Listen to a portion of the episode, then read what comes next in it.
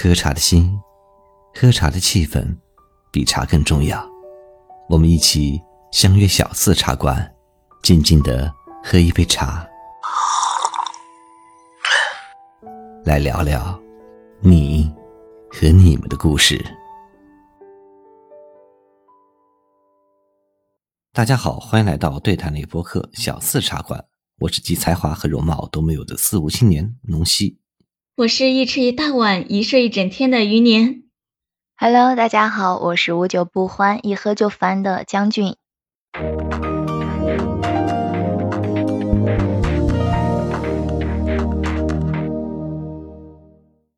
人生会有很多尴尬的时刻。小时候，每当过年，总会碰到父母在家庭宴席上让你讲两句。学生时代，公开演讲也一直是不少人的噩梦。工作以后呢，更是有各种令人头痛的社交场合。这些让你紧张到手心出汗的 crazy 时刻，对另一种人来说却是 so easy。他们热衷于社交，在社交场合如鱼得水。有时候，他们还会成为社交场的创造者。更有甚者，已经达到了随心所欲、想干嘛就干嘛的境界。总而言之呢，这些人是社恐人士难以望其项背的存在。在这个人均社恐的互联网时代，社交牛逼呢，已经成为了一种令人惊叹的病症。那么，我们今天就来好好的聊一聊，到底什么是社交牛逼症，如何才能获得社交牛逼症这项满分技能？其实，社交牛逼症用我们自己的话来讲，也就是说，在人际交往中，嗯，他的性格特别外向，不怕生，自来熟，很快就跟不认识的人都打成一片。嗯，对对对，然后哦，在我心里哈，就是有几个很典型的那种社交牛逼症的代表人物，首选就是撒贝宁老师。撒贝宁老师你们都知道吧？北京北京大学的那个学霸。知道知道，我经常看他的节目。哎，他曾经在节目上就讲述了一下自己的经历，就是说自己如何凭借一口武汉普通话当选了北大广播台的副台长的经历。他就他说自己我是属于那种脸皮特别厚的哈，老师就问了一句说哪些同学以前在中学干过广播电台的就可以举手，但不是所有人举手都能成功的哟。然后他说他自己其实压根都没干过，然后他就自己很自信的 就举手了。然后主持人问他说那那你到底是怎么当上这副台长的？大卫宁义正言辞的说因为没有别人举手，只有我自己一个人举手。当时这个节目我也看到了，我当时我真的就好佩服他的胆量，他都没有去做过，他居然还能举手。他他这个事儿吧，我就突然又想到，我有一个同事哈，嗯，他有一次就去应聘那个总经理的助理，就相当于是一个公司老板的助理，人家就要求哈，必须是呃会外语，然后学历是怎么怎么样的，而且必须要会开车，而且。最重要的一条是要自己有车，你知道吗？他其实自己也没车，然后他只是会开而已。他临时你知道吗？他为了就去这个岗位哈，他临时就自己去，就先去借了一部车，借了一部车，然后就开着就去了，就去面试了，然后假装自己有车，然后他真的面试上了。面试上以后，他就今天借一下，明天借一下，有时候可能就是老板不需要出门的时候就不用车了嘛。然后他就那个样子一直嗯蒙蒙混过关，就一直那样混混日子。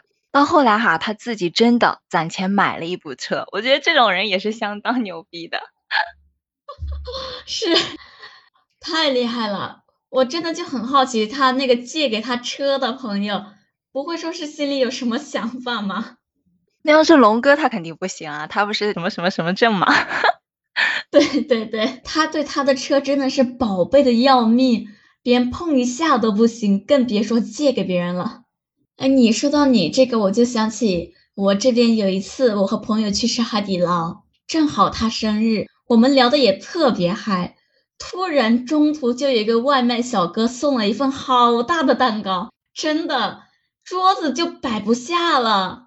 那这到底是蛋糕大还是桌子小啊？肯定是蛋糕大，因为像海底捞的桌子都不会说是太小。当时我就看他切了好多份。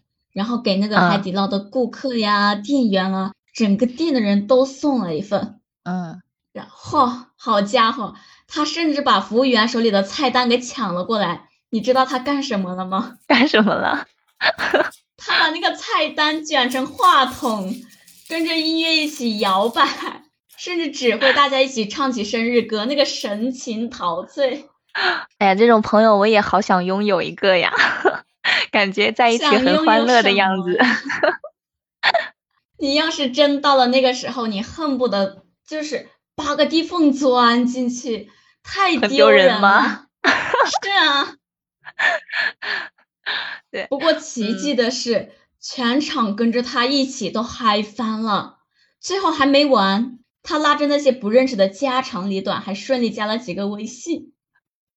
哎，丢人我也认了。如果能够让我拥有这样一个朋友的话，我愿意用我身上的十斤肉去换。十斤肉呀！哎呀，你最近是不是又发福了？哈哈，不告诉你。我当时我真的就没有想到他的骚操作会有这么多，我的天呐！如果我就提前知道会有这么一个事，我肯定打死都不会出门。我觉得还好，就那个虞书欣，你知道吧？就他有一次在拍戏的时候哈，他在后台就一直在那个补妆，一直在补妆，一直有在补妆。然后就有一个路人就问他说：“说妹妹，你为什么一直在补妆啊？”你猜他怎么回答的？他他就很直白，很很坦然的说，因为我素颜和妆后的差别很大。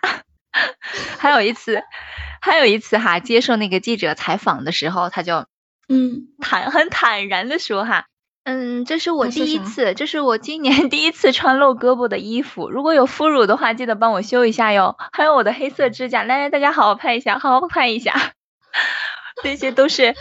这些都是社社牛哈，这些都是社牛的名场面呀！天呐，他们到底是怎么说出口的？这难以理解。还有那个杨超越，超越妹妹，嗯，超越妹妹我知道，啊，我甚至还转了他的那个说说。你是不是他的粉丝啊？我不是，我不是，我就是日常迷信一下。就在公交车上啊，你站在杨超越旁边的一个阿姨说：“哎呀，小姑娘挺漂亮的呀。”然后杨超越就回复说：“阿姨也很漂亮呀。”阿姨说：“谢谢。”然后杨超越就又开始了，他说：“阿姨，你看起来好有气质啊，你要去哪里呀？是要去跳舞吗？”阿姨说：“哦，我要去唱歌。”然后杨超越说：“哇，阿姨你好厉害呀，我老了也要像你一样。”然后那个阿姨哈这样讲完以后，整的那个阿姨，哎呦都好。好害羞啊，就一直在那里笑，捂着嘴在那里笑，都不知道该说什么了。他真的好自来熟呀！这些都是人类社交天花板。人类社交天花板，我永远都够不到上面去。太牛了！拥有社交牛逼症的人真的是太不可思议了。我感觉他们跟什么阶层的人都能聊得上，而且还能获得对方的赏识。天呐，对这种人我就感觉超级有魅力哈，就不管在哪里哈，不管这些人熟不熟，然后他们就根本就就没有自己一些那些什么形象的包袱哈，就完完全全就不在意其他人的眼光哈。哎，我觉得这种人真的超有魅力，我觉得有时候，像我我真的不行，我出门我都要会先想一下，嗯，我做这件事情对不对，就是会首先考虑一下自己。就是对外面的一种形象是什么样子的，没关系啊，你也可以的。人类社交天花板，你要谨记一句名言：只要你不尴尬，尴尬的就是别人，知道吧？我是真的做不到啊，臣妾做不到。你明天就可以哎，你去大街上、商场哪个门口，然后你就哎拍个视频，看到一个什么男生啊，你就公共场合下。表表白一下，然后 然后买奶茶的时候，你就对那个奶茶店的那个店员唱唱歌啊，什么之类的。明天你一定就成为人类社交天花板了。不要不要不要，明天我就上头条了，说某个精神病院放出来的。不不不不不，大家只会说啊，这个人社交牛，社牛，社牛天花板。真的，我觉得这种人情商特别高。就是对人说人话，对鬼说鬼话，什么样的话他都信手拈来。对对对，而且超级自信啊，这种人。真的，他们就而且一般我发现，一般这种人都容易就是把自己的生活过得非常好，混得风生水起啊，是吧？我也觉得，而且在他们身上哈，就有就有一种那种正能量，就感觉哈，就是人际在人际交往中就发光发热，照亮别人。我觉得超牛，就有时候啊，就你要跟他们在一起的话，就从来都不会遇到冷场那种情况。对对对，主要是没有什么负能啊，全都是阳光、正直、向上的一种状态。虽然吧，我也不太是社恐，但是从小让我上台演出干点什么的时候，我感觉我就是被掐着后颈皮的公鸡，这是一个 待宰的命。而且每当我遇到这种事情的时候，我就会感觉我控制不住自己，你知道吗？我好紧张。我的手就是抖抖抖抖抖抖抖成筛糠子一样，脑子里就直接一片空白，懵的啥也不会，就直接就 我是谁，我在哪儿，我在干什么，哐哐哐，脑门上三个大问号，哐哐哐，脑门上好多个大问号，真的，我再也不想遇到这种状态了。哎呦我的妈！哎，就你说那种啊，手抖哈，我。记忆最深刻的时候，就是每次考完试以后，哈，老师在发那个考试卷的时候，在读读那个分数的时候，什么张三九十五，李四八十八，就从高分往低分那一张一张的读嘛，还没到我，还没到我，我不仅手抖，我觉得我腿都在抖，抖吧，当时，让我遇到这种事情，我抖的不得了。还有一些就是那种社牛群体哈，就是嗯，就比如说什么出租车司机，还有那些什么 Tony 老师，你会发现吗？我我感觉哈，他们也是超级社牛的那种。对对对对对，都特别会聊，特别会侃，我觉得啊，超牛。我经常打车的时候都会遇到这种事情，一打车往上一坐，好，他们开始张口了。哎，小姑娘去哪儿啊？往哪走？你家住哪儿啊？你出门干什么呀？一堆问题就来了，甚至连你有对象没有啊？还有就是那种按地区、按地域划分的那种，比如说什么有什么东北的、天津的、四川的，就这些地区哈，就只要你在某一个群体中，你看到这些地方人啊，我觉得尤其是东北的啊，就他们的那种性格特点，还有他们那种方言的那种特点哈。就在各种社交场合上，他们都能大杀四方。你发现没？东北人他就超级自来熟的那种感觉。对对对，而且，呃，哎，四川话怎么说来着？我我是四川的，是这么说吗？我是四川的，我 是 我是四川的。哎，你家里哎，你家里长辈就有没有什么超级社牛那种？哎呀，有啊，尤其是我妈，我跟我妈一起去菜市场买菜的时候，天呐，她跟谁都能唠得起来，感觉每个摊位都是她的什么亲朋好友，然后那个价就开始砍，越砍越低，越砍越低。对，先装熟，先装熟，好砍价。这是不是日常老妈的一一贯套路？我我觉我觉得啊，我觉得好像这是同一个妈，就所有的妈都这样。嗯。同一个妈，大家都是同一个妈。你好，请叫我姐姐。哎，就我爸，我悄悄跟你说啊，不能不能被他知道。嗯，我爸哈，就是嗯，我我就是记忆特别深的一次，就是我爸他喝醉酒了，就他也不是醉了，反正就是喝了，反正可能就是到了那么一个状态了，就是忘我无我的状态了，已经到了，然后就。拿起了扫把，然后想弹吉他，咣咣咣咣摇滚起来，激情弹奏。然后弹完了以后哈，然后我妈看着就生气了，哼，我妈就不想理他。然后我爸就可怜巴巴的，哎，又被嫌弃啦。然后你知道他干嘛？他就躺在那个地板上，就斜躺着，他就斜躺着，然后把头然后撑在那个手上，他就问我，他说。他说：“你知道我这是啥吗？”我说：“不知道。”我看着他都好搞笑啊，但是我都不敢笑。我说：“不知道。”他说：“这叫醉罗汉。” 他一本正经的，我当时都要笑死了。哎呀，哪能嫌弃啊？这叫成就少年的梦啊！我觉得哈，就我爸的那种基因哈，我一点都没遗传。我哎，就就为什么？有没有？就 你这是不是隐性基因还没开发出来？我就觉得我有时候就哎，有一点点那种害羞。就比如说哈，就我和朋友哈，可能去呃看见某一家餐厅哈，我们两个就进去了。进去以后，然后一看那个菜单，哎呀，我觉得怎么这么贵呀？消费不起呀？就心里就很忐忑。然后当时哈，我心里就哎，该不知道怎么办了，不知道怎么办了。当时我就在想，等一下，等一下，你当时是不是转身就走了，不敢再看一眼？我想走，但是我没好意思走，你知道吗？那个服务员就一直在旁边等着我点餐。然后，哎，我很想走啊！我当时我就内心是很挣扎的。然后我就在想，要是我当时要是有我爸，但凡有我爸一点基因哈，我肯定我扭头就啊，太贵了，我甩手我就很潇洒的走了。但是我没那么做。你这不行啊！你还没有完全放飞自我，知道吗？你这样不要脸，不要脸！我觉得啊，我觉得录完这一期节目，我就要向那边看齐了。我要争取当上，不说人类社交天花板了，我要当上我们三个人的社交天花板。从此，面子是路人，知道吗？我记得我就是，嗯，我之前上班的时候和同事啊、领导啊他们聚餐的时候，我跟你一样，我就是。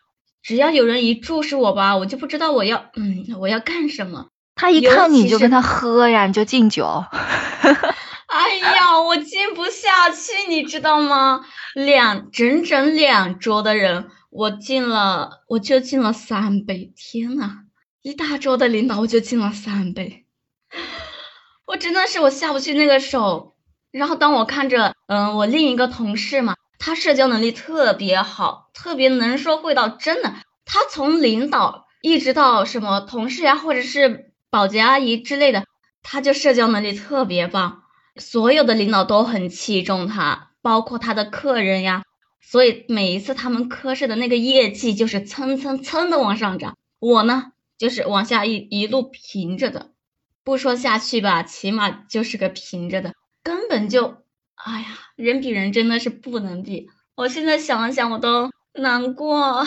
所以说啊，以后我们一定要做到什么节操啊、面子啊是路人。那句话怎么说来着？从此节操是路人。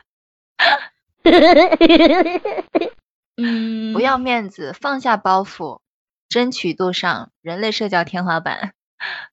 人类社交天花板真的是太难了。根本我感觉根本就没有捷径可言。哎呀，就哎就还有哎就那种你有没有那种时刻哈？我反正就有。就你比如说进了某一家那个商场或者是专卖店，就比较高档的那种啊，你一进去以后，他们那个服务员就全程跟着你，特别热情，问你需要什么呀？嗯，想要买点什么呀？然后我说我就随便看看，他还是要跟着你。然后我的心思啊，我的心思就都不在不在就是选购商品上边了。我完完全全就在他身上，什么怎么还跟着我呀？我转个弯，他也转个弯。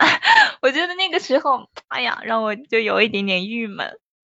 有有有，我每次去逛商城的时候，我也会这样。不过就是他们跟的太久了，我又不太好意思，而且我也不知道要买什么呀，我就看一看，默默的就被他们这种这种行为给太热情了，他们太热情了，受不了。你有没有过，就是你走在路上的时候，你前面好远地方突然来一个你，嗯，认识很久但是不怎么见面，或者是你的同事啊、同学之类的这种一个 啊，同事啊、老师啊、老师这种班主任，看见老师，我远远的我就看见，我就赶紧开始绕着走，我不知道该怎么跟老师打招呼。看见老师，我是绝对不会上去打招呼的。你也绕着走是吗？只有看见老师，我会绕着走。其他的我觉得还可以。对我，我要是远远的看见老师的话，我也不确定老师看到我没有，我反正就低着头绕着走，免得说是那个场景一来是吧？人家把手往你肩上一一搭，然后就开始问：“哎呀，小鱼啊，你这几年都干什么去了？哎，好久没见到你了，什么逢年过节也不知道来看一下我。我当年我对你那么好，你是你们班。”最闹腾的一个学生，怎么到现在一点音信都没有？然后再问问你现在做什么工作啊，工资多少啊，哎有没有男朋友啊？尤其是你有没有谈恋爱呀？我的天呐！哎，你你们老师绝对绝对是那个聊天终结者，因为他他因为他不知道，他一问这个问题，你就不知道该怎么说了。然后我一般，我觉得我一般都会说是摆摆手，然后说老师老师对不起，我现在要赶着上班。啊，你敢这么说吗？如果我和老师打了照面以后啊，老师不说他有事儿要走的话，我是啊，我是坚决说不出口的。我就算有事儿，我就算真的有事儿，我也说不出口。老师，我有事儿，我要先走。我觉得这是我的一个那你这种话题你要怎么回答嘛？你说，哎，老师我没有男朋友。哎呀，你给我介绍一个吧，男的，男的也无所谓。但是我真的就是，哎呀，我我我其实是一个哈不会拒绝别人的那种人，有时候反正是嗯这样子的。所以说，要是和老师哈，就是老师啊、长辈这种打了照面，如果他聊的哈，就兴致盎然的，他不说要走，我就算不想聊，我也得陪着他，我就不知道该怎么先说出口。那个，我说我说我要走了，尽管我心里很想走哈，但是我不知道该怎么嗯说。我觉得，哎，太弱了。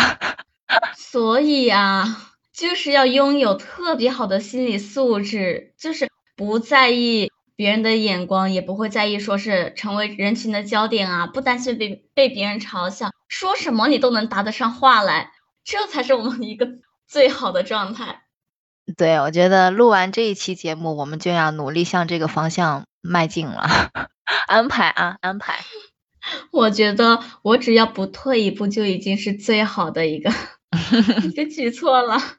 但其实哈，我有时候也在想，你说他们那种就是就社交很牛逼的那些人哈，嗯你说会不会他们也会觉得有时候会很累呀、他们在社交上面，就是在社交场合上表现出来的一面，可能不是他们就是自己真正的那一面。我觉得可能就是为了多接触点儿人脉呀、或者就像你说的，在公司里边和领导哈，可能就哎就是为了关系处好这样子。我觉得有时候可能哈，可能他们心里、嗯。就是内心里也会比较累一点吧。我也觉得会有一个这样的类别，但是就我身边的这些社交牛逼症的人来说，他们真的就是性格就是这个样子，他们就很轻易的就能够用更轻松的一个心态去面对身边的人和事，真的对社交这方面毫不胆怯，不像我们跟人搭个讪，哇，提前想半天，手在那抖个不停。就是他们看来你有经验哟，你肯定去找别人搭过讪，不然你怎么知道你手会抖呢？没有，我跟你讲，我有哎想过要搭讪，你知道吗？我有想过要搭讪好几次，但是我都是在心里搭讪，然后默默的看着他们走远。你你到底想搭讪谁呀、我特别想知道你想搭讪谁，帅哥美女都想搭讪，肯定是帅哥美女的话，我就啊第一就不一声给你带过。哎呀，也不是不喜欢我，我是觉得你，我是觉得你这个人肯定不会去和美女搭讪，你只会和帅哥搭讪，你只会和帅哥搭讪，所以所以这个是美女就第一后期给你一声带过就好了。不呀，美女多漂亮啊，多养眼啊！而且你就真的，他们无论是和陌生人啊，还是半生不熟的人，都能做到游刃有余的交流，就是心里特别有底气，特别自信，知道吧？